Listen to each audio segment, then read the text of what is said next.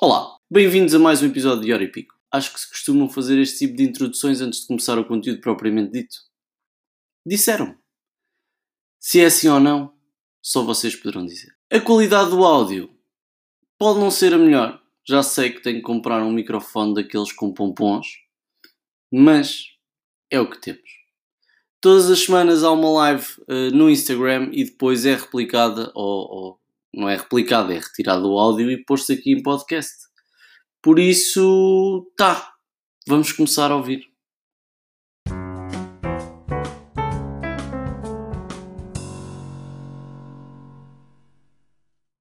Como é que é? Ora, viva! Estás fixe? Tudo em forma. Pá, isto tem sido uma semana ou umas semanas uh, sempre a correr. Aliás, nota-se pela barba e pelo cabelo, não é? Alucinantes, alucinantes, sim. Para ti também, não é? Temos é falado verdade. um bocado sobre isso. É verdade. Numa vertente mais pessoal. Bem, uh, pá, antes de mais quero-te agradecer imenso teres aceito o meu convite, Mário. Uh, é muito importante para mim que estejas aqui. Eu fui convidado na tua casa e agora és tu convidado na, na minha casa. Um, Obrigado eu pelo convite. Nada, hora é essa. Pá, agradecimento. Já sabem que estas lives, aliás, até posso já dizer de antemão que esta vai ser a penúltima live que vai acontecer neste formato. Uh, é algo que tenho vindo a estruturar há algum tempo, mas vai ser de facto a, a penúltima live. Portanto, uh, vamos fazer hoje nós, dia 5 de agosto vai estar aqui também a Ana Canavarro e vai ser a última live neste formato. Portanto, haverão de, de, de surgir novidades nesse sentido. Uh, para já ainda não vou revelar quais são, mas haverão surprise, de surgir surprise. algumas novidades na, na, no formato das lives. Um, e é isso, já sabem que isto acontece todas as quintas-feiras. Eu adiantei que esta e a próxima, dia 5 de agosto, vão ser, vão ser as últimas. Uh, as últimas, para já, não quer dizer que no futuro não aconteça, uh, mas para já neste formato vão, vão ser de facto as últimas. E para a semana estará disponível também a live em podcast. Obrigado a toda a gente que está aqui connosco, fazer aquele disclaimer porreiro. Se tiverem dúvidas, vão colocando ao longo da live, estão completamente à vontade e nós vamos certamente responder a todas as questões que, que surjam. E é isso, Mário. Olha, bem-vindo e, e, obrigado mais uma vez por, por estares aqui a despender do teu tempo para, para falarmos Obrigado, nesta hora e pico. Bora lá. Mário, pá, já sabem que nós temos um storyboard. Uh, uh, honestamente, e como eu falava com o Mário há bocado, eu já disse isto noutras lives, eu acabo por construir o storyboard e depois só volto a olhar para ele no dia da live. Um, pá, e, e, como sabem, nós não fazemos só lives, então uh, às vezes é difícil estarmos a ler e a, e a, programar a conversa. Portanto, não há programação, há um guia e, e, vamos fluindo por aí. Mário, nós começamos sempre com uma apresentação, não é? Quem, quem é o Mário? O, o que é que trouxe aqui? Que é o Mário enquanto pessoa? Que é o Mário enquanto empreendedor? Fala-nos um bocadinho Bom, sobre isso. Então, eu tenho 30 anos. Eu tenho a minha empresa desde os 18, a Computer Live. O meu percurso académico passou por um curso profissional de técnica e programação de sistemas informáticos. Só o nome já assusta. Um, e porque é que eu decidi para a informática? Epá, tive, tinha, tinha certeza que queria informática, já tinha um bichinho da informática, queria ir por aí. Uh, e como conversa com, com professor da TIC, no nono ano, ali a, a, discutirmos sobre o assunto, ele falou da programação e despertou-me ali mais o interesse para a programação. As lojas de informática já estavam bastante, estão bastante banalizadas, não? É? existem bastantes lojas de reparação de computadores. Uh, não desvalorizando a profissão, é muito útil, é, faz falta, mas existe mais quantidade, então falou-me da programação como uma área com um maior uh, potencial.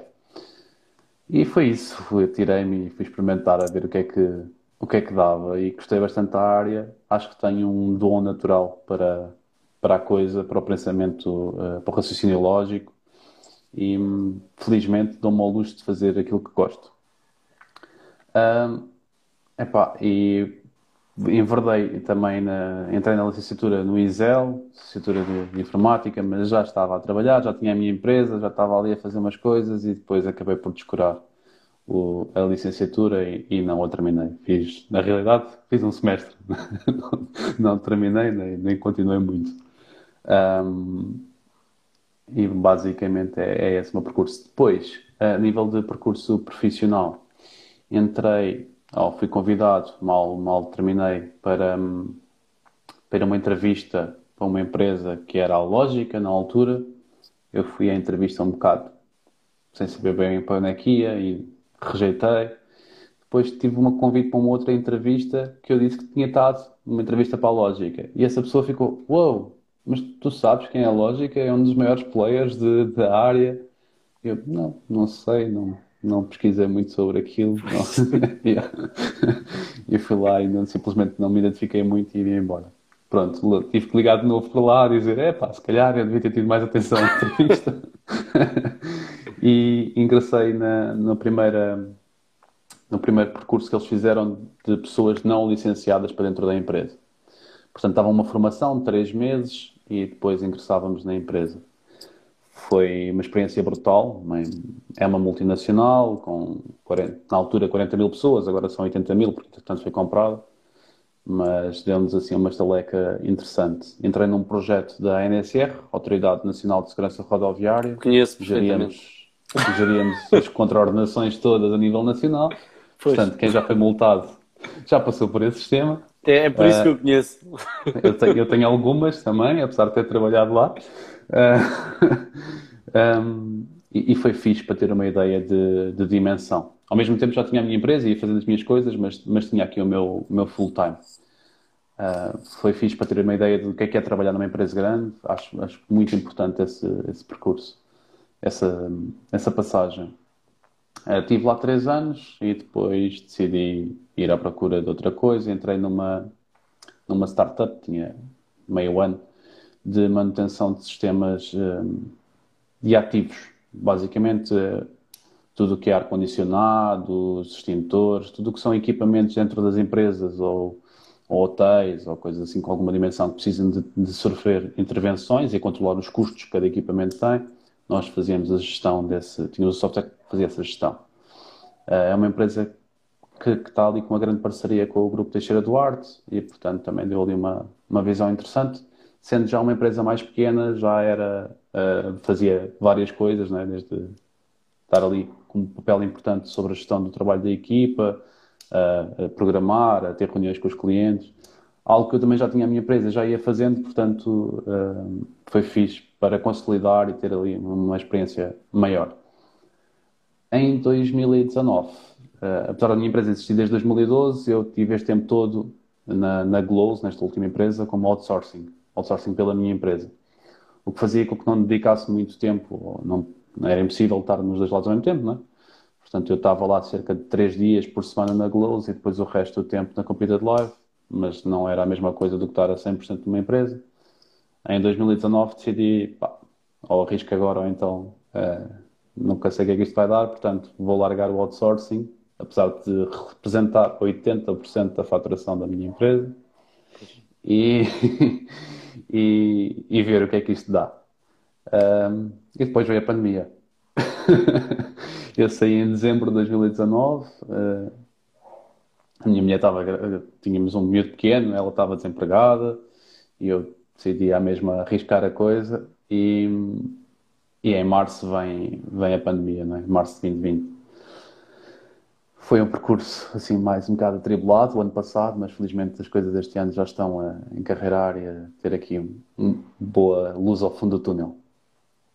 Um, basicamente, o nível de percurso profissional é, é muito disto.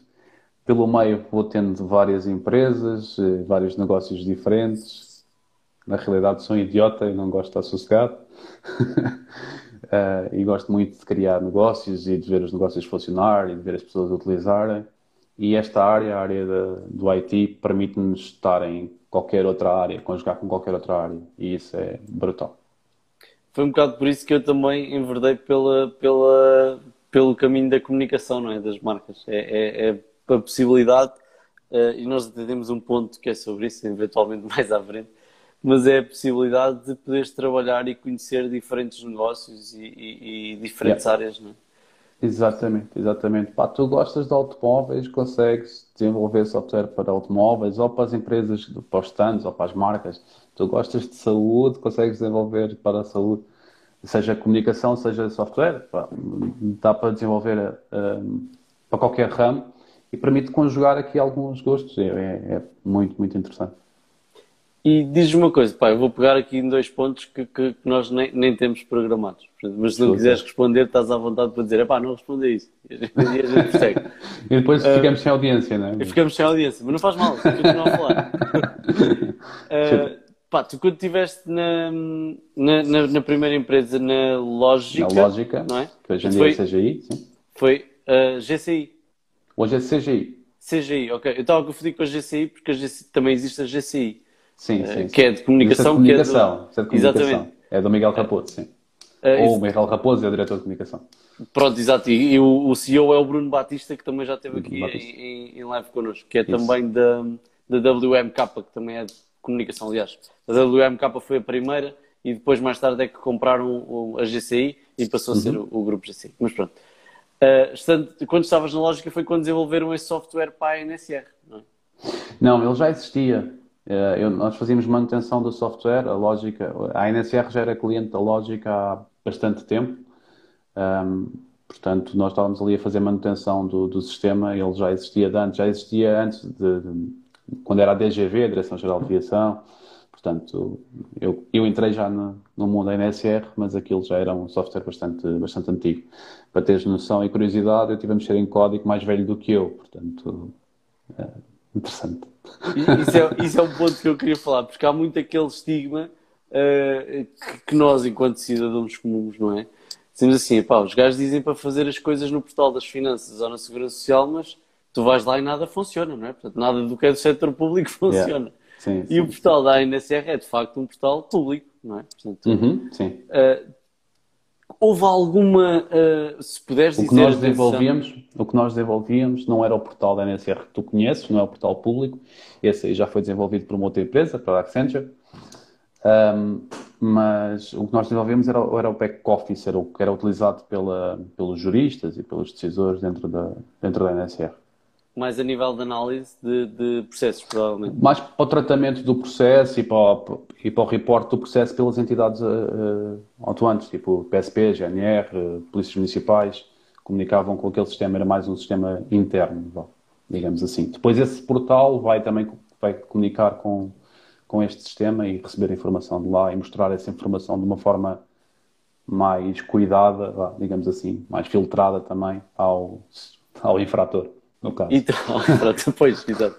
E tu sentiste, porque eu acho que isto é, é uma questão que pode interessar eventualmente a, alguém. Eu acho curioso porque é um tema que, que, que vejo discutido muitas vezes, esta questão dos portais públicos funcionarem ou não.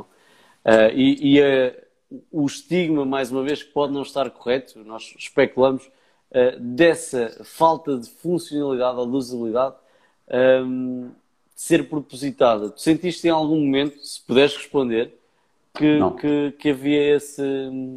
Pronto, não, esse havia, havia alguma dificuldade ou houve alguma resistência à criação desse portal, por exemplo. Uh, sentimos alguma resistência à criação desse portal, à, à, passagem de informação para, para o cidadão comum, não é? Ter acesso à sua informação. Porque era coisas que ainda estavam também bastante a surgir, cada vez mais as pessoas começarem a ter acesso à sua informação. O portal das finanças era uma coisa que já, que já existia, obviamente, mas os outros sistemas não eram assim tão online quanto são hoje em dia. Uh, então houve ali alguma resistência a que, que, a coisa acontecesse, mas, mas rapidamente. Mas porque não se queria passar essa informação ou achas Sim, que era uma resistência ao digital? Eu acho que era resistência à passagem de informação por receio de, de passar a informação, por, por receio de, de, estar a dar informação errada, das pessoas não perceberem, de aquilo a trazer mais, mais trabalho, digamos assim, de ter de explicar. Isso, isso, é um ponto interessante porque eu vou, vou, vou fazer aqui um, um paralelismo com, com, uma situação que me aconteceu hoje. Eu, eu, fui dar aula de manhã ao Porto, um, pá, mesmo ao lado da, da AIP, pá, é 500 metros do Norte Shopping. Pronto, é numa rua paralela okay. a uma das ruas principais, não é uma avenida principal. E aconteceu-me o seguinte: eu parei o carro, montes de carros parados de um lado e do outro, é uma avenida larga, uh, e está tudo bem, toda a gente pode parar ali e eu vi um sítio, não há sítios marcados, mas estava lá um sítio de facto com três lugares marcados. E estavam dois lugares ocupados, eu parei no outro, no terceiro. É? Um, não havia placas de, de, de, parque, não havia nada, mas estavam lá, todos os carros parados, sempre que lá vou dar aulas está, está, está assim. Mas nunca apanho lugar, hoje apanhei. Para o carro e o senhor diz-me assim: uh, olha, não pode parar aí. Eu, mas porquê? Ele disse: é da câmara. Não tarda meia hora, reboca-lhe o carro. Estou a falar sério, mas não está aqui, não está aqui nada. Não havia placas, não havia sinalização no chão que era da câmara, não havia nada. Uh, e depois, dentro do, do, do estabelecimento onde eu fui dar aulas, é que o senhor me disse: pá, isso é normal, há aqui uma lógica que quem é daqui conhece, mas que a informação ah, não bom. é passada para fora porque não interessa ser passada. Mas garantidamente, se parasses lá o carro, meia hora depois estavam-te a rebocar o carro. Pois, e depois há, há, o pessoal que vai contestar e a maior parte não contesta, né? Portanto, são os trocos extra. Opa, sim, isto é um paralelismo, se calhar, da treta. Epá, e peço desculpa se estou a chatear as pessoas com isto, mas, mas eh, a respeito mas da questão alguma, que estavas a falar do, alguma websites públicos, sim. não é? Sim, sim, sim, sim, E a minha questão era essa: havia resistência nesse sentido de não se querer passar informação para, para não termos cidadãos uh, uh, informados, que é muito o estigma que passa para, para, para nós, cidadãos comuns, não é? Ou eu não, se, não posso dizer é um que seja mito. por isso, não posso dizer que seja por isso, por não haver cidadãos informados, mas eu acho que ali até era por receio da informação que iam passar. Se ela, até estar errado, ela estava correta, sim. sim.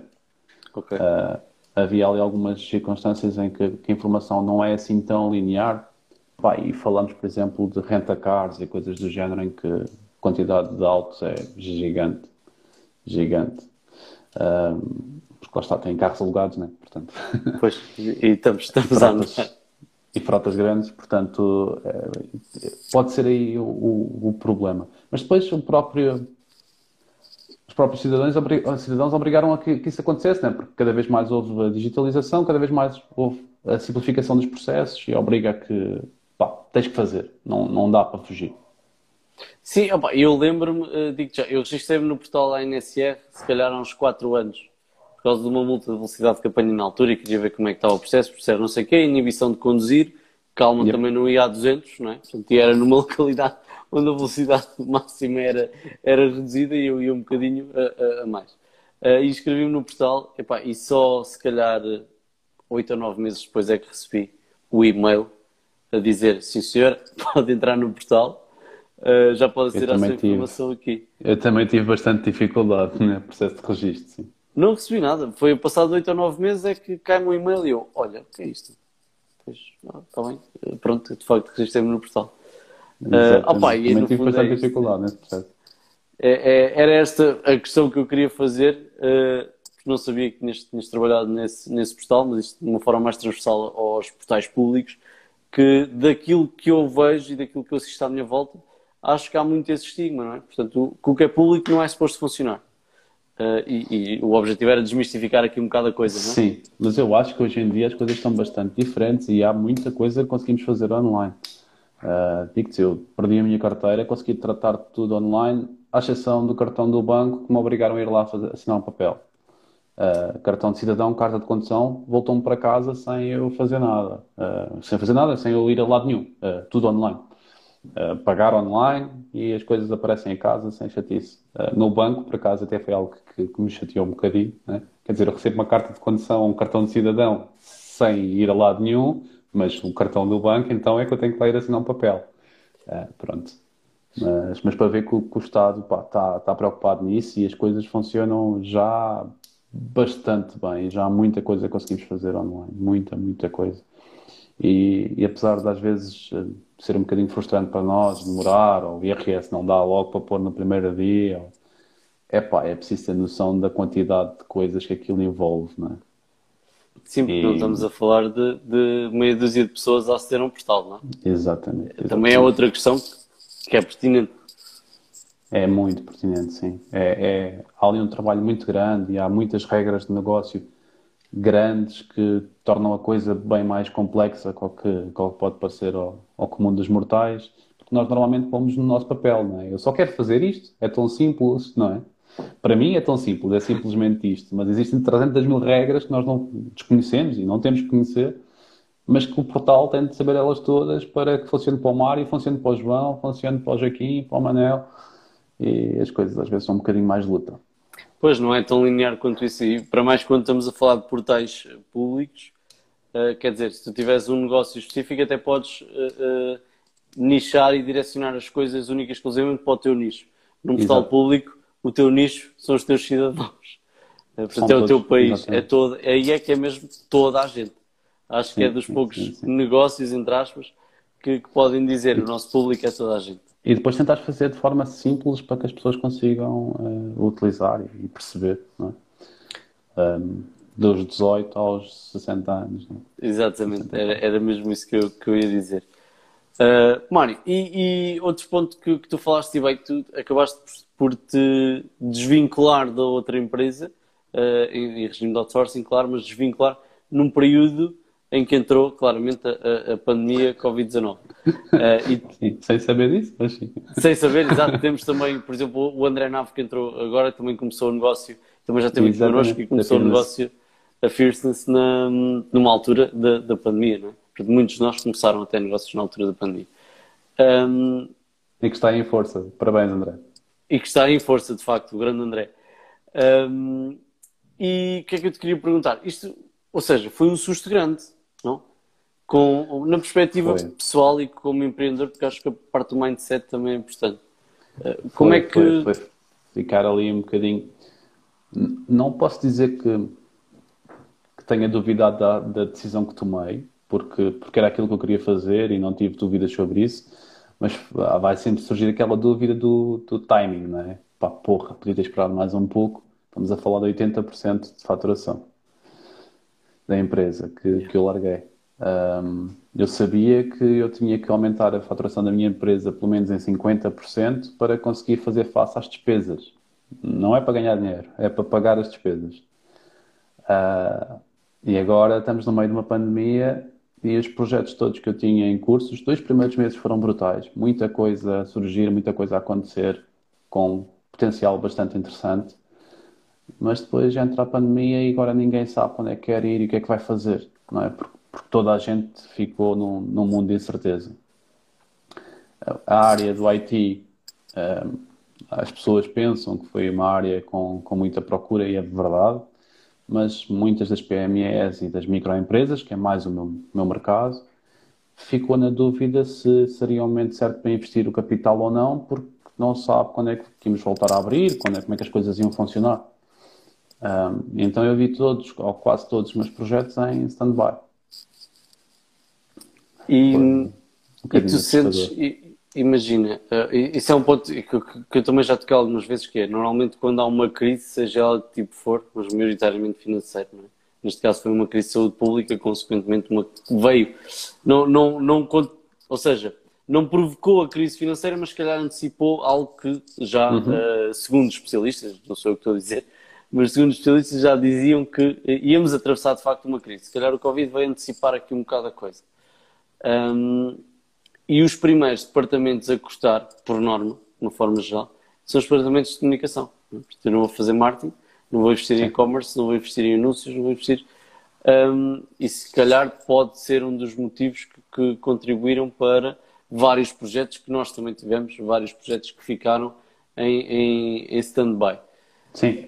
O que nos safou foi, houve uns apoios do Estado para EPIs e digitalização de 5 mil euros, que comparticipavam 80%, ao erro, algo assim. Pá, foi mesmo a lefada de ar fresco, foi saber daquilo, era um processo bastante simples de, das pessoas concorrerem, uh, muito, muito rápido, ir bater à porta das pessoas que eu tinha já a proposta feita e que elas tinham mostrado interesse, mas depois travaram, e dizer, existe isto, o Estado está a participar em 80%, ou seja, tu agora podes ter o teu site por 20% do custo. Yeah. Como, como não avançar, não é? Numa altura em que pá, o digital é, vai ser necessário agora e no futuro. E tipo, isto, o digital não é. Pois há aquelas pessoas que só naquele momento é que estavam a pensar no digital, não é? Agora que eu tenho tudo fechado é que eu vou pensar no digital.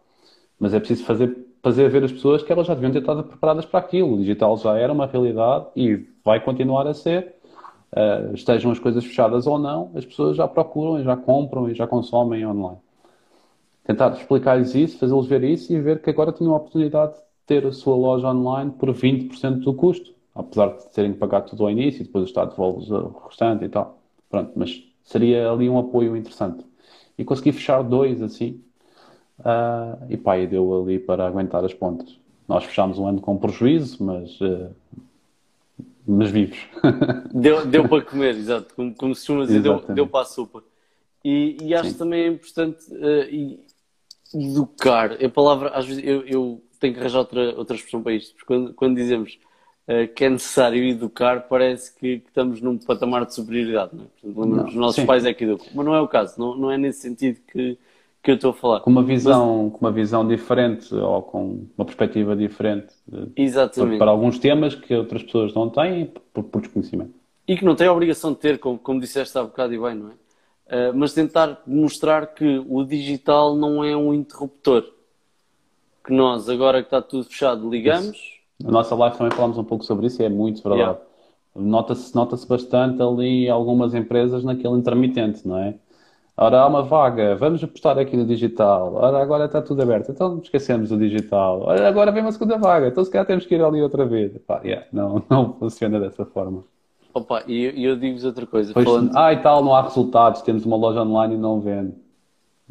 Pois, não estão a trabalhar, não é? Portanto, no fundo. É preciso, é preciso trabalhar nela. É? Eu também, se deixar ali a minha loja fechada não sei quanto tempo, as pessoas vão deixar de lá ir.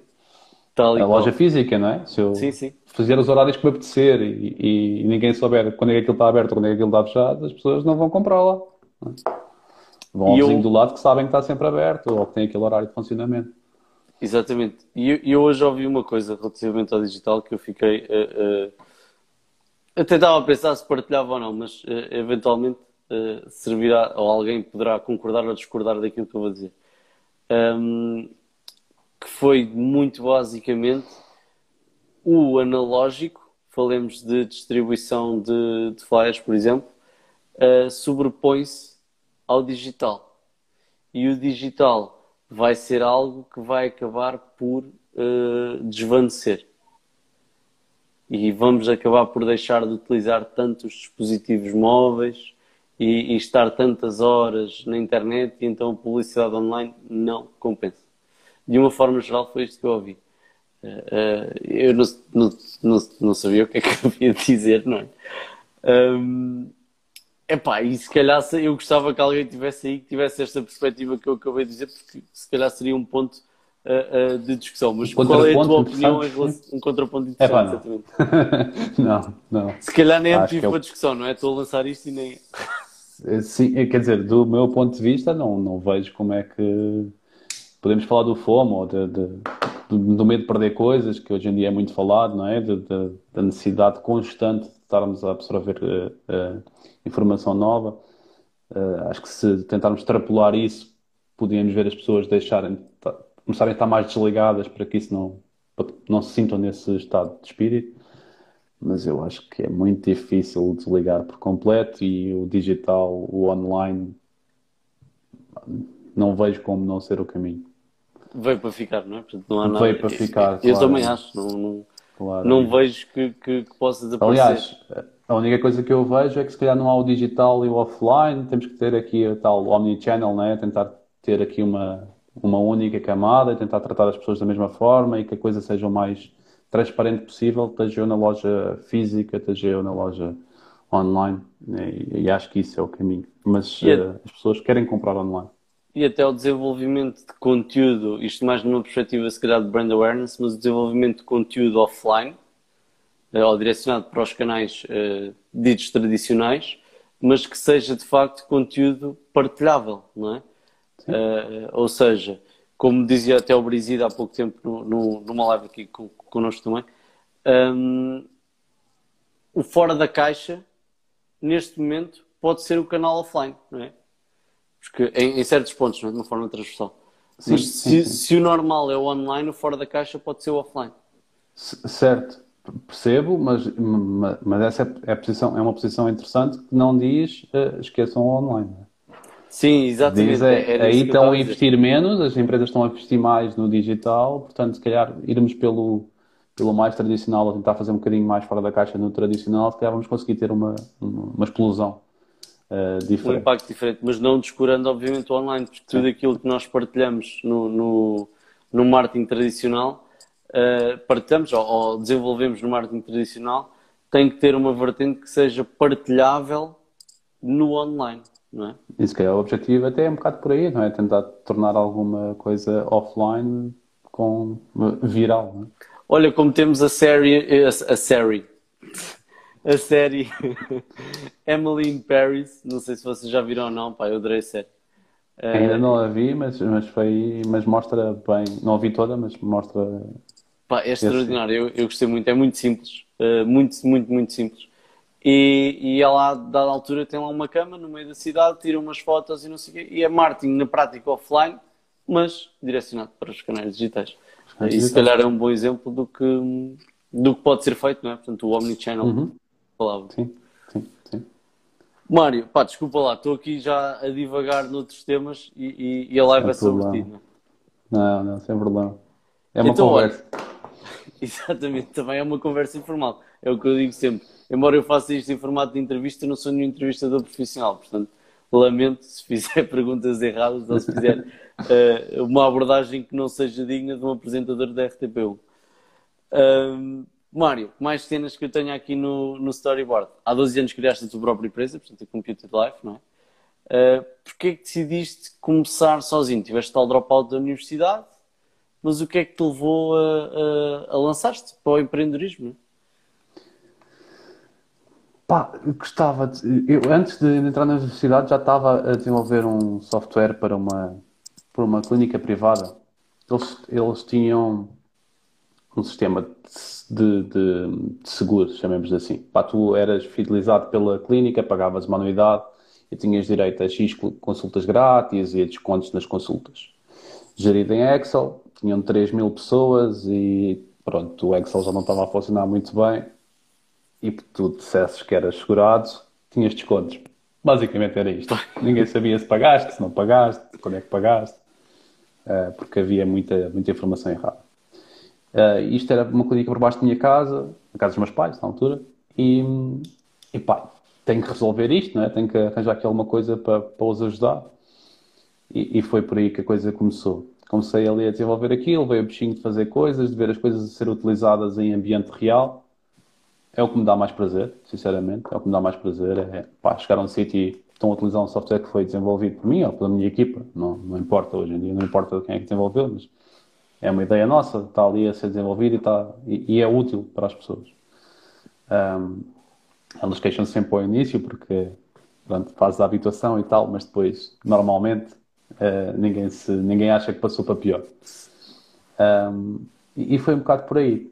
Depois a coisa foi surgindo, houve a necessidade de começar a faturar, houve a necessidade de começar a, a, a passar algum tipo de forma de ser pago, não é? Comecei como empresário em nome individual e depois a formação da empresa veio, veio logo de seguida. Sozinho, sozinho porque não havia ninguém para acompanhar. não havia ninguém para acompanhar. E muita falta fez e hoje em dia ainda faz. Um, ainda não encontrei um, um match perfeito para aqui, para, para este casamento da Computer Life. Porque também é importante é. essa parte, não é? Não é só questão técnica, uh, mas a parte uh, emocional. Portanto, nós temos que ter uma boa relação, temos que ter empatia, temos que. Temos, podemos ter ideologias diferentes, mas temos que ter Sem uma dúvida. ligação, não é? Sim, uh, caso sim, contrário, sim. a empresa não acaba por resultar. nem, nem ir para a frente. Não vai resultar. E... Diz isto, desculpa.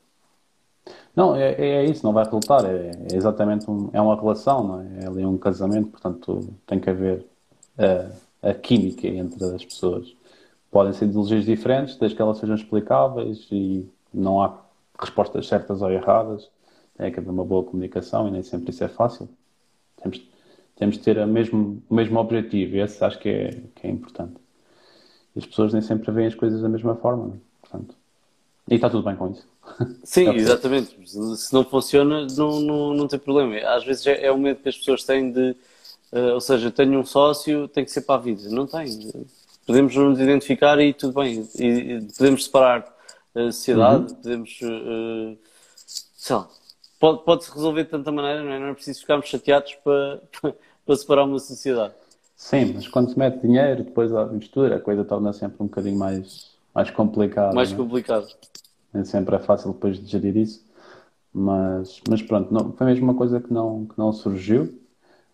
um, até tinha sido muito útil para tu poderes bater ideias, não é? Qualquer pessoa que tenha uma empresa sozinha ou uma empresa com sócios sabe perfeitamente que, pá, consigo falar com alguém, consigo debater ideias, vou conseguir ter uma, uma solução ou uma abordagem ao problema de uma forma melhor, mais coerente do que sozinho, não é? Mas isto, e ser empreendedor é algo bastante solitário. Sim, a malta vende muito a ponta do iceberg, não é? Mas a verdade é que é, o, o, caminho de empreendedor é mais, ou de, de, empresário, é mais de solopreneur, numa fase muito inicial, não é? Na fase até na fase em que nós estamos, que já tem alguma maturação, atua mais do, mais do caminho, não é? Porque já são 12 anos, um, mas é, é sempre um caminho muito solitário. E se calhar termos bons sócios ou termos uma boa equipa até nos ajuda nos dias em que tu não acordas bem disposto, não acordas virado para, para criar nada e dizer pá, temos este projeto, precisamos resolver assim assim. E aquele passo inicial de, de, que tu não estás motivado para dar, se a equipa estiver, uh, vai acabar por te motivar a começar a pôr a máquina a rodar, não é? Isso mesmo, isso mesmo. E puxar uns aos outros e depois é pá, eu sou bom técnico, mas se calhar consegui alguém comercial melhor ou uh, alguém da parte administrativa que sou horrível, detesto papel, tipo Uh, os meus clientes não devem estar muito a ouvir isto, esqueço-me de cobrar coisas, uh, pá, coisas assim, estás a ver? Portanto, ou tenho faturas em atraso há que tempos e, é, pois é, tenho, tenho que ir lembrar. Pá, é, uma, é uma área que eu detesto e, e faz muita falta, a área financeira da, da, da empresa e da administração, de controlar essas coisas. Mas se tu estás a fazer tudo e se tu tens um gosto muito maior para uma área do que para outra, vais descurar alguma coisa é? e vais descurar aquela que gostas menos. Sim, não, é impossível estarmos, estarmos em todo lado, não é? Exatamente. Portanto, a equipa pá, é, é essencial. E quais foram as maiores dificuldades que tu sentiste ou ainda sentes enquanto, enquanto empreendedor? Olha, a maior necessidade que eu, a maior dificuldade que eu senti, que hoje em dia acho que já está muito, muito, muito facilitado, até com o grupo do tipo Founder que ambos estamos, é falar com alguém falar com outros empreendedores que estão a sentir as mesmas dores que tu. Falar com pessoas que já passaram por aquilo. Não havia, ou pelo menos eu não encontrei nada na altura, estamos a falar dois anos atrás, nem o Facebook era. Então, amiga. é isso, é isso, Felipe, é isso. já temos o CRM, já utilizamos. Um, não havia ninguém com quem tu falasses, com quem tu pudesses debater. É pá, agora o IVA, o que é isto do IVA? Como é que fazemos? Como é que, como é que se faz?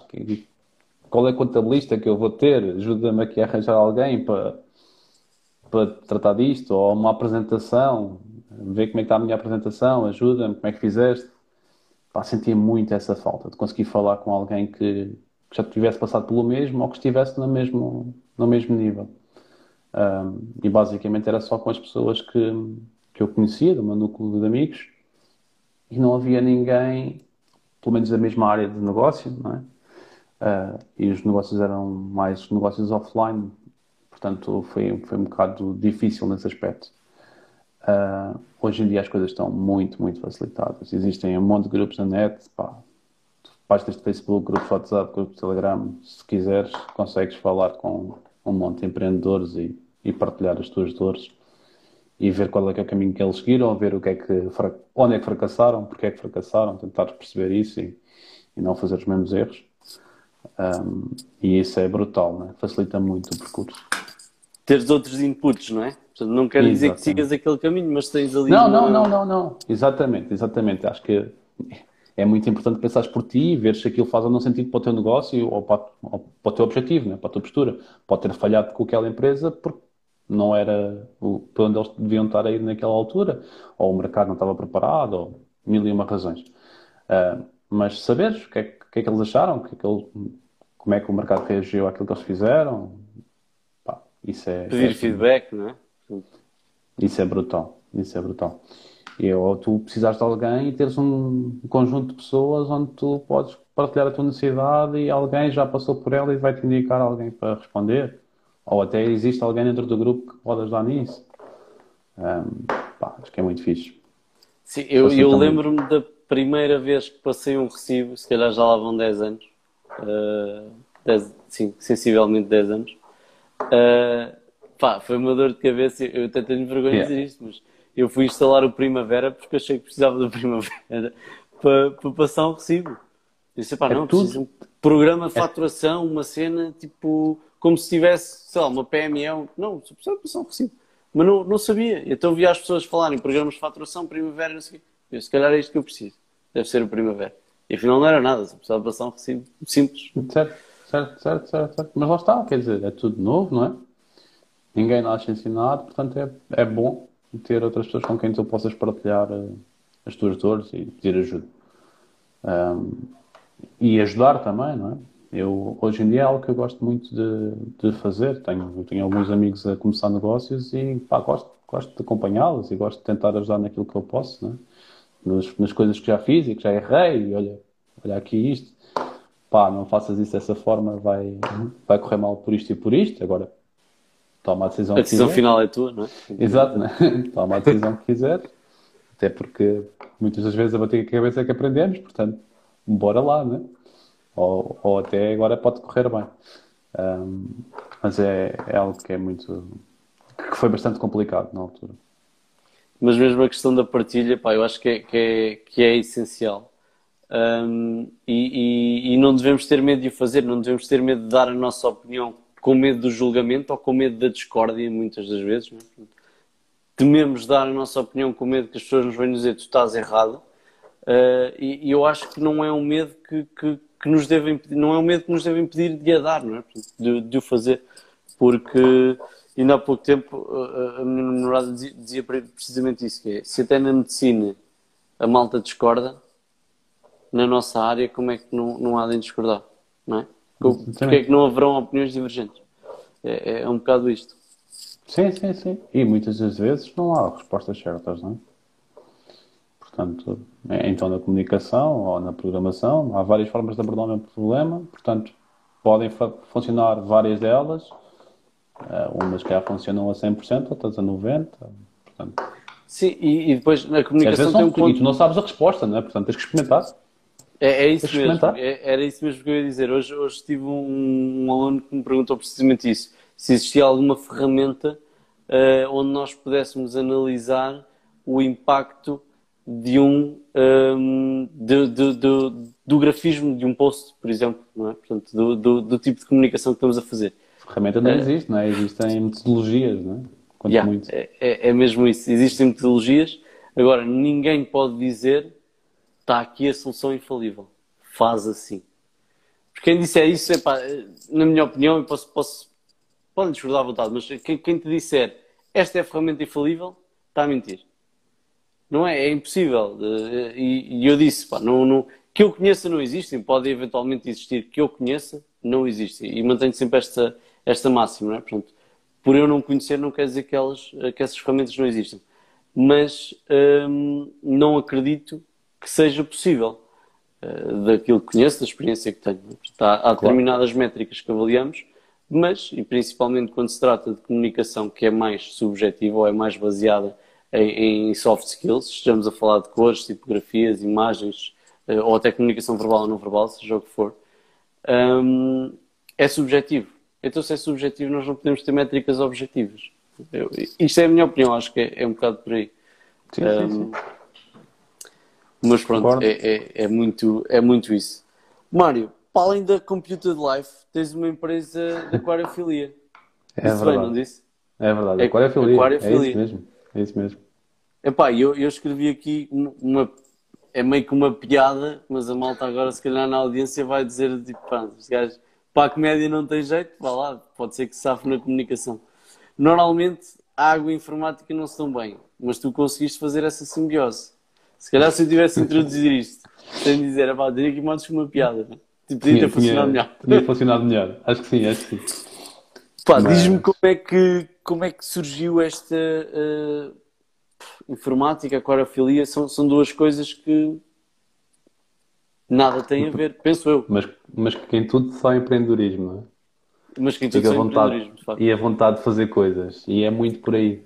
Uh, a Aqualovers é das empresas, é, é, a empresa mais sólida a par da Capital Life que eu tenho mas neste momento estamos a formar uma outra e, portanto, na realidade estou é sempre a fazer coisas e pelo meio houve uma X-Cargo, uma empresa de transportes, uh, que tivemos no Acredita Portugal, fomos semifinalistas, mas depois o mercado não estava, ou a forma como nós abordámos, não estava preparada o suficiente para aquilo e a coisa não funcionou bem. Mas isto para dizer que na realidade eu gosto é de fazer coisas e havia, estava reunido de pessoas que, que, eram, que, são, que são biólogas uh, marinhas, que estavam com interesse em ter uma loja de, de e eu juntei-me, uma delas era bastante próxima na altura, portanto juntei-me e disse, vá, vamos lá, criar isso, bora para a frente, porque as pessoas, as pessoas, ou uma grande parte das pessoas querem muito aquilo, mas depois dar o passo para, para fazer têm receio, não é? E é normal, há o medo de falhar, há o medo das coisas não funcionarem. Eu, como já tinha a minha, puxei ali, fui ali um bocado a locomotiva para que as coisas acontecessem e dizendo, ok, mas não vamos ser mais uma loja de aquariofilia, não é? Existem aqui algumas na zona, na zona no distrito de Lisboa, isto é um nicho, é, é dentro de, dos animais, é dos nichos mais pequenos, uh, portanto, o que é que vamos fazer diferente dos outros? Pesquisar, ver, ok, não há nenhuma loja, havia uma loja que, que é mais velha do que nós, que tem uh, um, um site, mas que não é o foco deles já vendiam online, vendem online, que são bastante conhecidos, mas os toques muitas vezes estão errados, a comunicação, quando tu pedes ajuda pelo site, as coisas não, não fluem de uma forma tão normal como na loja. Portanto, ok, então o nosso foco vai ser ter uma loja online de aquariofilia. E a loja física é um extra à loja online. Ou seja, se tu quiseres ir lá e ver, neste caso ainda existe muita necessidade das pessoas verem o, o animal, se gostam, se acham que está bem tratado, não está. Existe ainda muito essa necessidade que nós vamos conseguindo desmistificar. As pessoas têm muitas dúvidas sobre o transporte, mas informo-nos que a maior parte dos peixes não estão cá em Portugal, portanto eles são importados, portanto já acontece transporte, já vêm da Índia, Espanha, França, portanto eles já sofrem mais no transporte para cá do que o nós enviarmos para a vossa casa, que é em 24 horas. Uh, muitas vezes eles estão 72 horas numa viagem e está tudo bem com isso. Portanto, eles quando estão na loja, a maior parte das vezes já andaram a passear por aí. Pois exato, eles não vieram parar à loja de. não nasceram lá, é? Exato. 99% dos casos não nasceram lá. Nem foram comprados em Portugal. Ou reproduzidos em Portugal. Um, e, e, foi isso. Foi que, ok, então o nosso fator diferenciador vai ser ter uma equipa de biólogos e uma loja online que, que vai ser uma, uma loja online a sério em que as pessoas podem confiar nos toques. Obviamente que há falhas, eh, estamos a falar de vivos, não é? morrem, nascem, o estoque é impossível de estar certo, mas o estoque não está certo. Se não estiver certo no site, não está certo na loja. Porque o software que utilizam na loja para vender é o site. Portanto, aquele pois. é o foco, ok? Nós, pá, é mesmo tudo registado por ali, não há dois softwares, não há o que a loja sabe que existe e o que o site sabe que existe Portanto, se me perguntares o estoque de uma coisa, eu vou ver ao site. E se estiver errado, eu também vou achar que, que aquilo é o certo. Só vou perceber quando for lá tipo, contar e ver que, ok, faltam. Um, e eles podem desaparecer. Portanto, é, é bastante difícil no caso dos, dos animais de ter desaparecer a certeza. Como? Podem ser, ir para os tubos ou, ou saltarem dos aquários. Ou, a sério? E, a sério, a sério. Acontece bastante vezes. Eu, sou, eu, eu aviso já que eu sou uma nódoa a tratar de peixes. Eu, eu até me considero um bom tratador de animais, uh, cresci com cães, cavalos, gatos e não sei o quê, mas peixes sou mesmo uma nódoa. Até tenho um bocado de vergonha de estar a dizer isto aqui agora, não Não, não, não, está tudo bem. Mas não, não, sabia, por isso daí a minha questão. Sim, sim, sim, saltam, saltam bastante. Uh, a maior parte deles saltam bastante quando, quando se assustam, quando estão em stress. Tipo, lá, o ligar das luzes, por exemplo, pode ser um fator de, de stress que faz com que eles uh, fiquem mais agitados e saltem e podem ir para o buraquinho da tampa ou a tampa não está bem colocada e pronto, já foi. a sério, mas a, a luz influencia? Pois Sim, passares, do, passares do escuro para, para o claro, não é? De repente. É, sim, de repente. É como o, nós, o, o acender da luz, é, assim de repente faz. Sei que há alguns cuidados quando recebemos peixes de importação, abrir as caixas num ambiente com pouca luz, mas pronto, aí estamos a ter esses cuidados todos porque já sabemos que o peixe vem ali num ambiente escuro durante muito tempo. Uh, às vezes aquele acender da luz, quando tu entras na loja, pá, não há muito que tu possas controlar. Normalmente já, já, já há procedimentos para acendermos de forma faseada e tal, mas pode a mesma acontecer ali algum. Pois, não vais, não vais pôr um pano por cima do. Não é? Exatamente, não é. dá para, para acalmar muito mais. Um, e depois alguns gostam mesmo de sair, como os camarões ou os caracóis, pronto, gostam de passear e às vezes vão passear para fora do habitat deles, depois morrem. Yeah. Pois. Pai, tenho que confessar que uma vez fui a uma loja, uh, comprei um peixe, uh, não sei o nome do peixe, mas é certamente a malta de reconhecer, é aquele que tem um tem umas barbatanas boeda grandes, um parece beta. que tem uma saia. Um beta. Uhum. Epá, e o peixe uh, morreu ao fim de 24 horas. E eu uh, fui à loja e, e expliquei, disse, pá, não sei o que é que aconteceu, comprei aqui tudo, o aquário, as pedras, não sei o quê. Mas o peixe, hoje, estava a boiar. E a senhora, muito prestável, hum, disse: Mas não tem problema nenhum, pode ter sido precisamente o que tu disseste, o stress, qualquer coisa, não sei o quê. São coisas que acontecem, tenha cuidado uh, uh, na mudança da água, não sei o quê. Não falou de luz, por acaso, mas pronto, tenha, cuidado na mudança da água, a pousar o aquário, pronto, isso uma série de coisas. Uh, e eu, ok, pronto, tudo bem. E deram-me outros peixes. E o peixe, ao fim, esse já durou dois dias, já foi dois dias ao fim de dois dias estava a boiar. E eu, porra, mas o que é que se está a passar com o peixe? A dada altura, uh, eu tinha uma gata. Ah. E, ou melhor, nós tínhamos uma gata, exato. E, e... Claro, e não tinha tampa. Não tinha tampa. Mas pensámos, pá, não, a gata não, não, não vai lá mexer.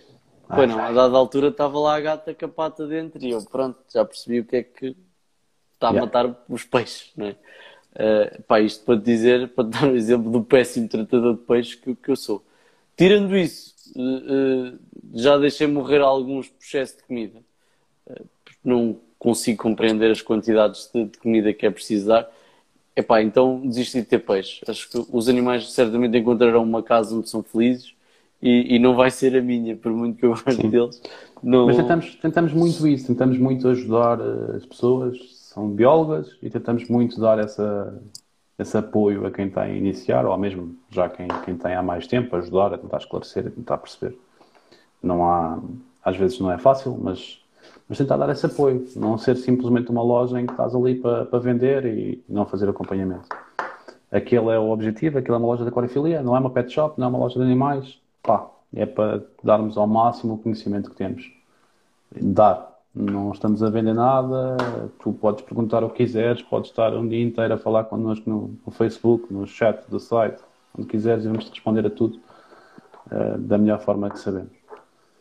Uh, Porque é uma questão é, Acho que é esse o mais, um, um, mais diferenciador que tentamos fazer para as outras lojas, é isso, é passar o máximo de conhecimento possível para que a experiência corra bem e para que tu continues a ter. Sim, é, é isso, porque eu, eu na minha perspectiva, obviamente, se calhar poderia ter ido pesquisar um bocadinho sobre isso, claro. Um, mas, uh, pá, uh, imagina, um cão ou um gato é relativamente fácil. Nós já sabemos que são duas refeições por dia, mais ou menos. e pronto. E quando tiver fome ou sede ou não sei o quê, mudar a água todos os dias, faz aquelas coisinhas, não é? Qualquer coisa que aconteça também vai chamar a atenção. Um peixe não, não, é? não, não nos vai dizer nada. Então, se calhar há que ter, digo eu, uh, um cuidado acrescido e uma atenção acrescida a... E não há um veterinário, como tu vais com o cão ou com o gato, não é? E não há um veterinário que te diga, olha, está assim, está assado. E, Portanto, e se calhar esses... Acho que parte Diz... muito das lojas tentar eh, fazer essa... dar esse apoio às pessoas. Principalmente, e eu falo no meu caso, a questão da alimentação, a questão da gata foi para isso. Não, não, não pensei, não, não pensámos que, que, que, acontecesse alguma coisa. Claro. Mas hum, Epá, mas a questão da alimentação eu acho que é super pertinente, porque eu ainda hoje já tive vários peixes, desisti por estes motivos, um, mas ainda hoje não sei a quantidade de comida que é de dar a determinado peixe, não faço ideia. Não sei se são duas uhum. filhinhas, são três filhinhas, são quatro filhinhas, se é uma. Existem algumas, alguns truques para, para explicar isso. A questão das folhinhas é logo um problema. A maior parte das vezes tu não matas os peixes por excesso de comida, isso é um grande, grande mito. A Sério? maior parte das vezes, exato. A maior parte das vezes o que estás a fazer é estás a dar comida a mais, eles não comem, por isso simplesmente não comem, mas estás a estragar a água, estás a tornar a água tóxica Ok. e morrem por isso, ok? Ahm, portanto, depois existem alguns truques de dar, de ir dando aos pouquinhos, tipo, muito, muito pouco, e normalmente ração e não flocos, porque suja menos água. Dás ali 3 ou 4 bolinhas, depois depende da quantidade de peixe que tu tens, e se eles comerem tudo no primeiro minuto, dares mais um pouco. Se eles já tiverem a demorar a ir lá, paras de dar. Por exemplo. ok? Existem Boa. alguns truques para depois ir fazendo isso. E os flocos é algo que suja bastante a água, portanto é algo que também nós não aconselhamos. Ahm, E tal duro de dizer eu fui com tartarugas uma com nota. tartarugas. Eu também tive umas quantas que me desapareceram. E a Isabel diz que está desvendado o mistério afinal é a água é, que A maior parte das vezes é a água que fica tóxica, que fica com amónia, fica assim meio, tipo, parece que deixamos cair uma gota de leite na água, fica assim esbranquiçada, e isso é péssimo sinal para os peixes. Pois, e depois a gente pensa, está a ficar suja, vamos mudar a água daqui um dia ou dois, não é? Pois é isso, e E- depois as trocas de água, as pessoas também acham que é preciso fazer uma troca de água muito grande, quando não, não se deve até, a não ser que os fatores estejam muito maus. Eh, devemos ir trocando aos poucos, porque as bactérias nitrificantes, o, o que vai fazer o ciclo do aquário, está na água também, e se trocarmos aquilo tudo, pá, tem que começar de, de zero. Normalmente as pessoas também querem comprar um peixe e levar, eh, comprar um aquário e levar os peixes logo com o aquário, e nós também não fazemos isso, não vendemos, negamos, tipo, já aconteceu. Ah, mas o que é levar já? Porque eu depois. Não, não lhe vou vender. Vai morrer. Tipo, prefiro não ganhar agora e você vir daqui a uns dias, quando perceber porque é que eu fiz isto, porque vai comprar na tua loja e vai morrer, ah, vir cá ter connosco, porque sabe que nós não vendemos, não ganhamos dinheiro, porque lhe explicámos que não ia correr bem. Existe uma coisa chamada ciclo do azoto, o aquário tem que estar preparado para receber os peixes. E tu não podes comprar e montar, pôr água e pôr os peixes lá para dentro. A Vai dar sério? Era o Vai que eu fazia sempre. Os betas é um caso muito especial. Os betas, estavas a falar há pouco, é um caso muito especial. Porque eles vivem com condições diferentes e normalmente vivem até em quantidades de água muito mais pequenas. Ahm, mas pronto, Sim, o aquário também tudo- era uma coisinha Sim, super isto passa tudo por. Sim, mas os betas são solitários, eles também não podem juntar com muita coisa, portanto. É um caso, é um- esses são um caso muito especial. Depois há compatibilidade entre peixes também, tentamos sempre saber quando as pessoas vão comprar e percebemos que, pronto, que são novas no assunto, tentar perceber o que é que já têm para, para aconselhar. Que normalmente numa loja de animais, pá, não estão muito preocupados com isso. Repara, tens primeiro, os- primeiro os cães, depois os gatos, depois é que são os peixes. Portanto, aquilo não é o que lhes traz mais dinheiro, não é? Claro. E tudo isto são negócios. E, portanto, nós só temos aquele nicho. portanto, tentamos que aquele nicho seja bem, Bem bem trabalhado. trabalhado. Porque os peixes, de facto, não, não é. eh, Enquanto pagas 400 ou 500 euros por um cão eh, ou- e por um pagar, gato. podes pagar, pagar por um peixe. Ou até mais também. Sim, sim, sim, mas eh, num- de uma forma geral, a maioria dos peixes que, que- que se compra, Sim. digo eu, estou a supor, Sim, anda sim, se sim. calhar Sim, entre um os ticket, 13 um ticket 10, médio não é? é 30 e tal euros, 35 ou A 36 sério, euros. por acaso ia dizer Assim. muito menos, ia dizer para aí 10. Estou a dizer num ticket médio de venda. Um ticket médio, um valor global Sim. de venda em loja, não é um peixe, normalmente são vários, não é? E ração e não sei o quê, anda nos 30 e tal euros. Portanto, uma saca de ração custa mais do que isso para para um cão, não é? Portanto, Pois, exato. É, Que a areia é. dos gatos às vezes custa mais do que isso, não é? exatamente. Por isso, lá está, temos que trabalhar isto bem para que, para que haja muitas vendas, não é? E, e conseguir ter ali um, um, um tempo de vida do cliente maior e conseguir que isto seja um negócio viável. Vendas porque a malta está satisfeita, não é? Porque a malta deixa morrer os peixes como eu, não é? Senão vão desistir, vão desistir. Exato, foi como tu, aconteceu. acabaste, tu acabaste por desistir, porque quer dizer, ninguém quer estar a comprar e a ver morrer, não é? Sim, exatamente. Epá, um gajo agora ri-se um bocado disso e, e brinca com a situação. Ah, ah, porque eu acho que também, eh, e posso estar a ser muito insensível neste aspecto, mas acho que não temos uma ligação tão grande a um peixe eh, do que temos a, a outros animais, muitas das vezes, não é? Ah, que se calhar crescemos com cães e gatos e os peixes não têm tanta interação. Pode, pode ter a ver um bocado com isso. Mas, mas é chato. ne- epá, é como digo, eu desisti porque eu não gosto de facto, não- nem faz sentido eu estar a comprar animais, seja de tipo for, para, para me estarem a morrer em casa. É? Isso não, não compro. Já percebi que não, que não sei tratar das duas uma. Ou, ou aprendo, ou então como fiz, desisti e, e pronto, olha, e nunca mais surgiu. Às vezes ainda penso nisso, é uma verdade, mas um gajo está entretido com, com o dia a dia, não. Pronto, acaba por, por passar, não é que não Nós é tivemos, que queira, um, queira. tivemos um aumento de vendas brutal. Abril, abril de 2020 foi o melhor mês de sempre, com um crescimento de 142%. Portanto, o, fecho, as pessoas estarem em casa, fez com que olhassem para os aquários vazios ou, ou estou mais tempo aqui, estou mais disponível, vamos lá montar. E faz aquela Isso- isso- companhiazinha, não é? Exatamente. Embora esteja ali, Sim, ehm, pá, é- eu tinha aquário em casa, vendi o meu há pouco tempo porque estou num processo de mudança de casa e não ia dar para estar a dedicar tempo a ele e é preciso dedicar algum tempo, semanalmente, ainda por mais o meu era de água salgada, portanto existe ali alguma manutenção pois. mais cuidada Ahm, e, e é pá, não, não tem aquela interação como um cão ou um gato, eu percebo isso perfeitamente. Ah, também não faz barulho como um cão ou com um gato dentro de um apartamento Ah, e por isso eu gostar daquilo também. E consegues ter um alimentador automático em que vais um fim de semana de férias e ele fica ali e não te chateias. Com cão ou com gato a coisa também já não é assim tão fácil. Também tens dispensadores automáticos, mas sentes mais sozinho. Mas sentes mais sozinho e ainda te ir pela casa a estragar tudo ou algo assim, tu não estás a controlar, é? Pois. Um, mas, mas também há a ligação, pá, e os peixes reconhecem-te. Sabem A que tu sério? vais ali para pôr comida e sabem se, se és tu ou se vai, por exemplo, a tua namorada, vão reagir de forma, forma diferente.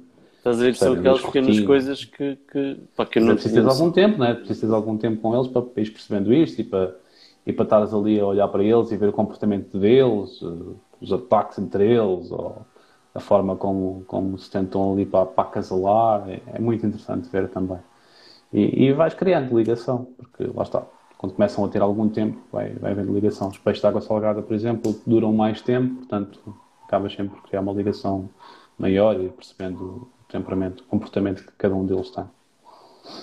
Eu uma vez, eh, eh, isto não, não desfocando do tempo, mas falando outra vez nos peixes, eh, pá, mais uma coisa que se calhar é uma prova que eu sou uma nódoa desde pequenino, não é? Ahm, pá, havia uma lagoa perto da minha casa e meu pai tinha um aquário grande. Eh, e eu ia lá apanhar girinos. Apanhava girinos, portanto, são, são tipo, é, é o início da rã, não é? Eh, não sei qual é, qual é o nome técnico, pronto e soltava-os no aquário. Acontece que os peixes comiam-nos.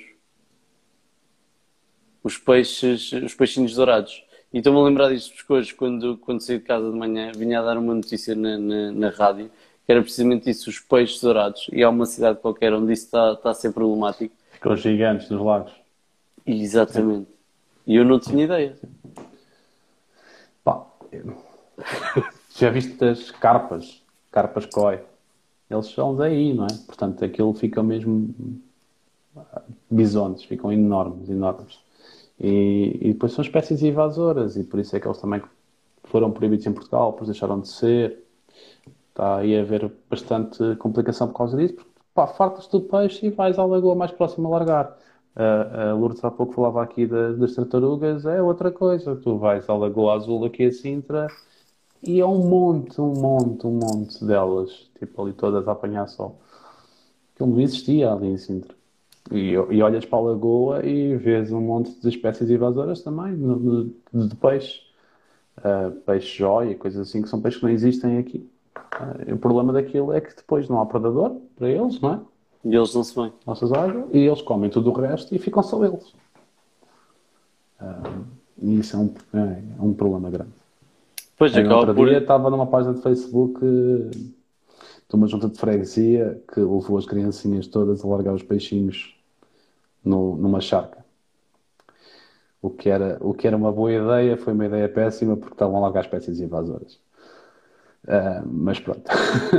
Pois, Estavam a mostrar aquilo e tive- tiveram aí um, um conjunto de hate bastante grande. Não, porque na por desconhecimento estão- também, não é? Sim, por desconhecimento. Só, só pode ter sido, porque aquilo, se olharmos, se esquecermos o que estavam ali a largar, era uma boa ideia, né? As crianças associadas ali aos peixes e, e interagir. Só que estão a ensinar crianças a fazer coisas que não devem fazer. Pois, exato. E, e- e acaba por aquilo que achamos que estamos a fazer bem, alargar um, um animal na natureza, eh, estamos, na verdade, a destruir outros ecossistemas, não é? Sim, a destruir por completo o ecossistema. Sim. Acaba por ser um bocado isso. Uh, Mário, pá, desculpa lá, perdemos-nos aqui nos peixes, um bocado Não, por culpa minha, né? mas, uh, mas é interessante. E isto vem a respeito também da nossa próximo, do nosso próximo ponto, que é, uh, são áreas completamente distintas, e falámos um bocadinho disto também ao princípio. Muita gente diz que devemos ter foco numa só área. tu Sim. lidaste com isto? Tipo, É, ou, ou toda a gente apoiou o facto de estares a investir em áreas diferentes? Há de tudo, há de tudo. Mas sim, o foco numa, numa determinada área é o mais comum de se ouvir. Por outro lado, também ouves que não deve ser os ovos todos no mesmo cesto, não é? Ahm, eu, na realidade, acho que não é por nenhuma das duas coisas. Preocupo-me um pouco com isso, dos todos mesmo cesto. Por exemplo, a Aqua Lovers teve um crescimento brutal com a pandemia, enquanto a Computer Life estagnou por completo. Ah, se tivesse só um negócio, a coisa teria sido mais complicada. Um, mas, mas faço isto mais por gosto mesmo de ver as coisas a acontecer e, e por não conseguir fazer de outra forma. Por não conseguir eh, deixar passar uma coisa que eu acho que é uma boa ideia e, e agarrá-la. É, pode ser visto como um defeito ou como uma virtude. Acho que é as duas coisas. Depende de como correr. E tu não esperavas que fosse ao contrário? Tipo, imagina, entrou a pandemia, hum, Sem dúvida, sem dúvida. a Porquê Aqualovers vai investir- estagnar e... Porquê investir em peixe, né? Quer dizer, eu não sei se vou ter dinheiro para comer, né? não sabemos o que é que vai acontecer amanhã, não sei se vou ficar sem emprego, porque é que vou gastar dinheiro numa coisa que é um hobby, não é? Uma coisa é, e, e, e a Colabras eh, felizmente não teve de fechar, porque é uma, uma loja de animais, ao fim e ao cabo é equiparada a uma loja de animais, e portanto, tal como os supermercados não fecham, as lojas de, de animais também não fecharam, porque é preciso comprar coisas para os animais, tem- temos que tratar deles, né? Temos que garantir o seu bem-estar. E bem. Ahm, mas eu pensei que, tipo, vamos continuar a vender ração e coisas assim para quem já tem, para manter os aquários. Não vamos ter uma enxurrada de pessoas a fazer fila à porta para comprar aquários novos e, e montar aquários do zero. Ahm, nunca me passou pela cabeça. Até porque o início de março estava a ser bastante, bastante calminho. Eh, já se ouvia falar da possibilidade de, de chegar, de fecharmos e tal. E estava a ser bastante calminho, mas depois quando fechou, no dia 14 de março, a partir dali a coisa foi uma loucura. E eu sempre pensei, sim, perfeitamente, o negócio do digital, informática, as pessoas vão ter que continuar a avançar. Um hobby, não tanto, né? Portanto, aqui estou mais ou menos chave, ali, não sei. E olha, o mercado mostrou exatamente o contrário. É, é um perfeito exemplo de que, que, que as estatísticas nem sempre funcionam como, como nós esperamos, ou como, como supostamente a, a, a linha diz, não é? Exatamente, exatamente. Aqui também estávamos a passar por uma coisa que não havia assim uma memória tão recente, não é? A pandemia. Portanto, não sabia muito bem como é que as pessoas iriam reagir. Na verdade, Mas se foi- calhar nós nem tínhamos memória, não é? Falava-se na, sim. na gripe A e não sei o quê, que nem, acho que nem sequer chegou a ser pandemia. Sim. Mas a, a, a, a gripe A, a gripe, era a gripe A, a gripe das aves, não. Se calhar Sim, sim, sim. Ah, era isso, falava-se, brincava-se um bocado na escola, não é? Sim.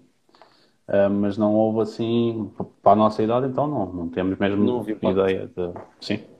A última tinha sido há 100 anos, portanto. ah, Sim. Não, não havia. E, e uma- a lógica de venda, a forma como, como vivemos o dia a dia, de há 100 anos para agora, não é sequer comparável, portanto, não sabia muito bem como é que as coisas iam acontecer. Portanto, respondendo ao foco, pá, eu muitas vezes também penso isso, tenho que me focar, tenho que me focar em alguma coisa. Mas, mas não consigo dizer que não a uma boa, a uma ideia que eu acho que é uma boa ideia. Eh, muitas vezes não é, já falhei muito. E, e ainda bem. Sim, o falhar, e, e o Ricardo Marinho também diz muitas vezes isso, e, e é muito apologista do, do abraçarmos o falhanço, não quer dizer que tenhamos que sair para aí a falhar em todo lado, não é? Claro que as coisas têm que ser calculadas, mas o abraçarmos o falhanço como uma forma de aprendizagem eh, e saber que estamos a, a- a correr riscos eh, calculados, ou o mais calculados possível, não é? E está a Lourdes a, dizer que já trabalhava na altura da gripe A. Pá, Sim. Eu, eu, eu não, acho que não. Sim, Não, nós- não trabalhava, não. Nós não trabalhávamos, mas a gripe A não chegou a ter a dimensão que, Que teve que o essa Covid. teve. É, ela- o Covid foi mais comparado foi com a gripe espanhola, que essa sim tinha sido há 100 anos, a gripe A 17, é exatamente. mais recente. Ahm, sim, a falhar é, acho que é muito importante. Obviamente não é vou-me atirar de cabeça de uma coisa que eu já, à partida já tenho o feeling que vai falhar, quer dizer, não, Sim. não, não, não somos masoquistas, né? Mas só falha quem tenta, não é? Sem Acho dúvida que nenhuma. isso, acho que isso diz tudo. Portanto, se é preciso tentar para, para falhar, significa que já estamos a fazer alguma coisa e que já estamos a fazer mais do que provavelmente quem nos está a criticar. Portanto, bora lá. Exatamente. E, e- e uma grande parte das vezes, ao fazermos, já estamos à frente da, da maioria. é? Isso É, é um bocado isso. Hum, Mário, epá, a gente já foi passando aqui por praticamente todos os pontos. Dificuldades enquanto empreendedor era um ponto mais à frente, eu acabei por perguntar quase no início. Uh, e como é que o, que o teu setor foi afetado pela pandemia? Ou seja, portanto, já falaste que de facto a parte da Sim. informática foi a que, que- que ficou mais parada. Mas de que forma e porquê é que achas que isso aconteceu, no teu caso? receio, dúvidas do que é que, de quanto tempo é que as coisas iam, iam estar assim, como é que elas iam, como é, como é que ia ser o novo normal, né? Não gosto muito dessa, dessa expressão de novo normal, mas, mas é a realidade. As empresas tinham algumas dúvidas sobre isso. Nós tínhamos projetos previstos para arrancar em abril, com uma, uma empresa grande, ah, que era ali o nosso grande projeto para aquele ano, que implicava fazer testes com pessoas em escritório, não havia pessoas em escritório. Portanto, arrancou em setembro, em vez de abril. Começou-se a desenvolver em setembro, em vez de estar a experimentar em abril. Isto veio atrasar todo, todo o processo e mudar aquilo que, que era suposto acontecer. Ou seja, para além de estarmos a atrasar, agora havia novos requisitos para um possível cliente. Ou seja, houve um esforço grande. Um, e as outras empresas também. Pá, não sabiam, uh, os sites de e-commerce, por exemplo, que nós tínhamos propostas feitas em cima da mesa, as empresas ficaram ali com receio de investir ou não. Uh, invisto ou guardo estes troquinhos para, para me aguentar mais um tempo. é? Uh, e foi isso que fez aqui a coisa para mais. Lembrando que a maior parte dos meus clientes são microempresas, portanto. Pois exato, há- há uma, há uma capacidade financeira menor a nível de investimento, Muito se estamos a falar em, em PMEs ou, ou grandes empresas, não é? Se tu olhas para PMEs ou para grandes empresas, a maior parte delas investiram no digital porque também têm uma disponibilidade financeira que Diferente. lhes permitia, que lhes permitia fazer isso e sabiam que por ali. E até o pensamento estratégico também é, é diferente. Exatamente. Mário, eh, objetivos futuros. Por onde é que tu vês o teu percurso, seja enquanto uh, pessoa individual, não é? Ou enquanto empreendedor? Pá, o meu objetivo futuro está a mudar bastante. Ah, Estou-me a mudar para um, para um sítio muito mais pacato e tudo, portanto, acho que estou aqui a mudar agora ah, o meu, o meu estilo de vida também e como, como vou ver as coisas daqui para a frente. Ah, tenho uma criança com quase dois anos e agora as coisas passam ali à volta, à volta do pequenote. Portanto, a nível de empresa, o que eu, o que eu pretendo fazer é, o percurso profissional, o que eu pretendo fazer é estagnar, eh, consolidar aquilo que, que estou a fazer neste momento, tentar manter o foco, Eh, não, não disparar para muito mais lados, porque sinto também que é bastante desgastante. Ou seja, há aqui dois fatores. Sinto que se eu não fizesse tanta coisa ao mesmo tempo, não tinha o conhecimento que tenho, ah, por experienciar tanta coisa, não é? Por outro lado, é muito, muito desgastante estar sempre a mudar, eh, a mudar o chip, sempre a, a apanhar novos negócios diferentes e a tentar eh, perceber daquilo e acompanhar aquele cliente. E, pá, eu tenho, só na Compida de Live, tenho coisas de saúde, tenho coisas de construção civil, tenho empresas químicas, tenho mil e um negócios diferentes, com regras diferentes e que é preciso eh, conhecê-las todas um pouco para conseguir dar acompanhamento àquele cliente. É bastante desgastante psicologicamente. Portanto, estou-me a tentar focar num- em alguns produtos que eu acho mais estratégicos, que eu acho que podem ter uma rentabilidade maior, mais interessante para a empresa, que é algo que também vou vindo a, a aprender, não é? Porque estás a vender muito, uh, mas depois a rentabilidade é baixa, se calhar também não pois. acontece assim tanto. Uh, e, e, é fácil cair nesse erro, é fácil cair na, na, venda, venda, venda, venda para teres uma faturação alta, mas depois vais olhar para a rentabilidade e se calhar se eu tivesse feito metade tinha ganho o mesmo. Pois. Um, e passa um pouco por aí, consolidar. Consolidar, consolidar e abrandar um bocado o, o, o, ritmo, não é? Por assim dizer. Sim, é, é focar em alguns dos produtos que, que acho interessantes. Vamos lá ver se me consigo focar. Abrandar, aliás, eu disse abrandar, mas é se calhar entrar em velocidade de cruzeiro, não necessariamente Exatamente, abrandar. Exatamente, mas... não necessariamente abrandar. Isso mesmo, isso mesmo. Mas tentar não, não viver no mundo do faço tudo, como diz o Sasha. É? Exatamente, exatamente, Encontrar ali o, o, o equilíbrio. Isso mesmo. altamente. E, e, e, estás a, a, ir para o campo, uh, salvo seja? É, sim, pá, é para... Eu estou a ir para Marinhais, é uma localidade perto de Vila Franca de Xira. Tem, nos últimos censos tinha 6 mil pessoas, eu neste momento estou em Mãe Martins, que é uma das freguesias mais populadas do país, não é? portanto, cento e tal mil. Um, yeah, é um bocadinho diferente. Pois, não tem nada a ver. Uh, portanto, agora vou ter campo e horta para tratar, coisa que nunca fiz na vida. Portanto, vamos ver como é que é a coisa. E fibra ótica de preferência, não é? Fibra ótica, sem dúvida. Tem, sem dúvida. Tem que haver. Foi o, foi o requisito antes de visitar qualquer casa.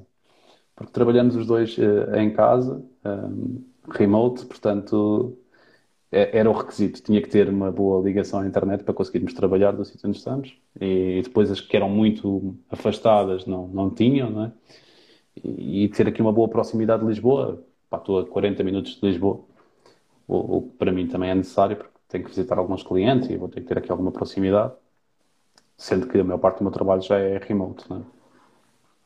Sim, mas há sempre aquele ponto que, que, que ou seja, acaba sempre por haver um, um, um encontro presencial, não é? Sim, mais sim. cedo ou mais tarde. E, e, e se estivesse é a trabalhar em Braga para ir a Lisboa. Claro, não, era, não seria fácil. Mas vamos ver como é, que isto, como é que isto vai acontecer. É aqui uma mudança grande e interessante, parece. Opa, eu digo que já tive as duas experiências, viver nunca em grandes cidades como Lisboa ou Porto, uh, mas em cidades. Já tive a experiência de viver em cidades e em aldeia. Uh, gosto, hoje gosto mais da aldeia. Quando vivi na aldeia, estava sempre a pensar em ir para a cidade e fui para a cidade e não, quero mesmo. É, é uma aldeia ou, ou, vila, quando digo aldeia, num conceito mais pequeno. Sim, sim, sim. Um, no caso é uma vila, sim. Sim, e, e fibra ótica, tem, tem que ter. Yeah. Porque o, o, o ADSL de 14 megas não dá para nada. Não, não funciona, não funciona. Uh, nem, nem, epá, nem, nem a minha, que aqui tenho fibra, de facto, e tenho 200 megas, não, não funciona. Eu estou com dados móveis, para teres uma ideia. Uh, chega meio do mês, não tem net, não tem dados móveis. Uh, minha namorada igual também não tem dados móveis. Um, é horrível. Mas para o mês que vem já vamos mudar de operadora. Pode ser que, é pelo melhor. menos nos primeiros meses, as coisas funcionem bem. Olha, a Isa diz que gosta de morar na aldeia e passear na cidade. Pois, acho que é um pouco por aí. Mas acho que vai, yeah. vou, vou, sentir um bocado, vou ter ali um choque de habituação. Pá, eu dou três passos e tenho três supermercados diferentes. Posso escolher qual é que é a cadeia a pé, é, porque vivo numa zona de prédios, né? portanto isto está, está bem uh, frequentado de todas as coisas. Sei lá, de escolas, supermercados, acesso à autostrada. Uh, lá uh, não há nenhum que eu possa ir a pé. Portanto, acho que ter um choque destas coisas que estamos habituados ao, ao pedir o Uber, acho... né? Eats, que é uma, algo Sim. que nos habituámos bastante nos últimos tempos. E eu acho que até os barulhos, carros a passar, pessoas na rua, uh, que no momento em que estamos na cidade é incomodativo, não é? Se, pá, ninguém se cala, só carros a passar. Quando vais para um sítio silencioso, acho que acabas por ficar mais desperto porque não há barulhos. Do tipo, e agora?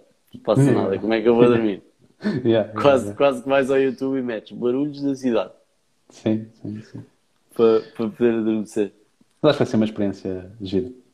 Pá, acho que sim, acho que vais gostar, ainda para mais com, com, com o miúdo pequeno, sem dúvida que, que é isso, vai durar. O objetivo é ele poder ter uma zona para brincar, poder andar a correr ali à volta de casa e estarmos tranquilos com isso. Pá, nós temos um parque bastante grande aqui, mas pronto. Não é a mesma coisa. Com isto, com isto do Covid e tudo mais, ainda pior, não é? Há sempre o receio, há sempre. uh, teres uma zona onde ele está sozinho ou está com, num ambiente mais controlado, um, acho que será diferente. Claro que sim. E a procura, eu não sou o único, não é? Portanto, por exemplo, para aquela zona, uh, as imobiliárias que eu visitei diziam que não faziam visitas ao domingo, só faziam ao sábado e faziam tipo uma ou duas visitas que no último ano fazem ao sábado e ao domingo e fazem às 12, 15 por dia. Uh, e Acho que está a ver só... tipo quase um êxodo yeah. rural outra vez, sim, não? Sim, sim. Porque, o êxodo rural, ao contrário. Uh, portanto, sim, as pessoas fugirem. Exato, tudo fugir das cidades, eh, mais ainda para as periferias, ainda mais para as periferias, qual que, qual que Sintra é, por exemplo. Uh, porque o teletrabalho, né? muitas das empresas passaram a permitir o teletrabalho, ou a permitir grande parte da semana em teletrabalho, isto permite-te é? afastar-te mais de, do teu trabalho, do teu local de trabalho e ir para um para um sítio mais calmo. Yeah. Acho que o que traz a maior parte das pessoas perto das cidades é a necessidade do local de trabalho, estar perto do local de trabalho e passas a fazer ali toda a tua vida. Um, o Estado, por exemplo, estava aí com os apoios para quem se decidisse mudar para o interior. Acho que faz, faz, falta. Sim, sim, sim. Estás sim. a ver? Eu não, apanho, eu não apanho apoios de nada. Se alguém souber de apoios, mandem-me. A gente ir buscar dinheiro ao Estado, vai ser tentar Não, não, para quem trabalha no Estado e pede transferência para unidades ah, eh, mais do interior. Ok. Está bem. Setor uh, público. Sim. Estou a brincar, atenção. Possível expansão para novos mercados. Exatamente, acho que sim. Por lá também pode haver novas necessidades uh, que vamos perceber. E vamos conhecer novas pessoas, portanto, vai haver de certeza novos negócios. Garantidamente. Portanto, faz parte. Um, e, e, vai ser aqui uma coisa interessante. E obrigado, Filipe, pela ajuda neste processo todo. Eu aproveito para agradecer. o Filipe tem-me ajudado aí com a casa. Tratar das burocracias, mudanças. De, de, das obras, todo este processo. E tem sido, tem sido uma grande ajuda. Fantástico. Mário, Uh, pá, não sei se tens mais alguma coisa que gostasses de acrescentar. Nós já passámos muito basicamente pelo nosso storyboard todo. Uhum. Um, Diz-me tu. Não, pá, basicamente acho que o meu percurso é, é, é, muito isto. Não é. Não sou a pessoa mais interessante do mundo, não sou o Steve Jobs, nem, nem o Elon Musk, mas é, acho que já Nenhum de nós alguma é. coisa. Exatamente. Mas já fizemos aqui alguma coisa e pode ser interessante e pode inspirar alguém a, a, pôr as mãos na massa Portanto, bora lá. Sem e, dúvida. E, e, no que precisarem, no que puder ajudar, no que puder esclarecer, tanto eu como tu, uh, estamos cá para isso. Portanto, é, é, questionar, é mandar uma mensagem no Instagram. Sem medo, não custa nada. Não somos gurus, mas o que sabemos é perdemos. Não é? E as pessoas têm muito receio, acho eu, ainda de, de falar com as pessoas e de, e de pedir ajuda porque acham que as pessoas não vão responder acho que se experimentassem, surpreendiam-se bastante. Concordo plenamente, concordo plenamente. É uma grande Isso é algo mensagem. que existia há 12 anos, não é? Não era Sim. tão fácil chegar às pessoas. Uh, hoje em dia é cada vez mais fácil, portanto acho que devemos aproveitar. Sem dúvida nenhuma. E, e acho que é, que é uma grande mensagem que, que, que deixas aqui à malta que, que nos tem a ouvir e a mim também.